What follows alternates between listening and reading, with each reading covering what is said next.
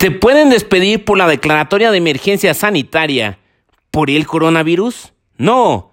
En efecto,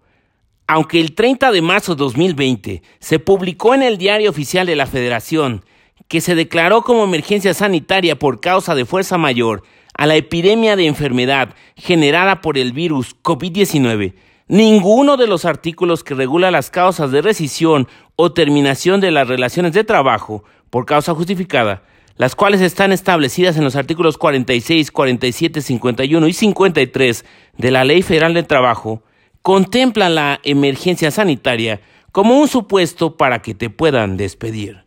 No obstante, es importante referir que ante el crecimiento de la pandemia, sigue latente la actualización del supuesto establecido en el artículo 427, fracción séptima de la Ley Federal del Trabajo, el cual establece que la suspensión de labores o trabajos que declare la autoridad sanitaria competente en los casos de contingencia sanitaria es una de las causas de suspensión temporal de las relaciones de trabajo,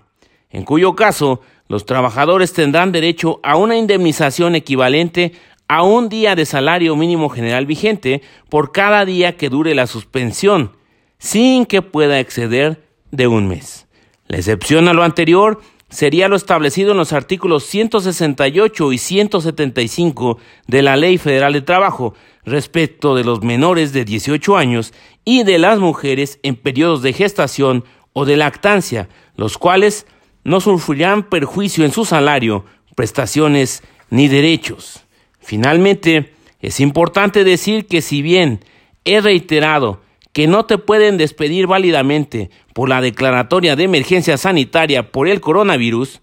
si a la larga esa enfermedad ocasionara el cierre de la empresa o establecimiento donde laboras, lo anterior podría originar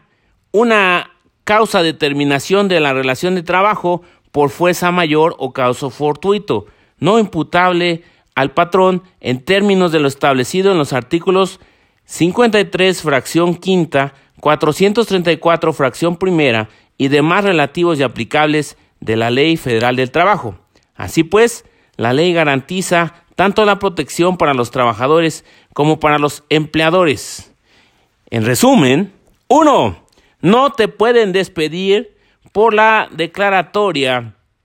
de emergencia sanitaria por el coronavirus. Dos, si se declara la suspensión de labores o trabajos por la autoridad sanitaria competente en los casos de contingencia sanitaria, será una causal para la suspensión temporal de las relaciones de trabajo, en cuyo caso eh, tendrás derecho a una indemnización hasta por un mes de salario mínimo general vigente, salvo que se trate de menores de 18 años o de mujeres en periodos de gestación o lactancia, los cuales no sufrirán perjuicio en su salario. Y finalmente,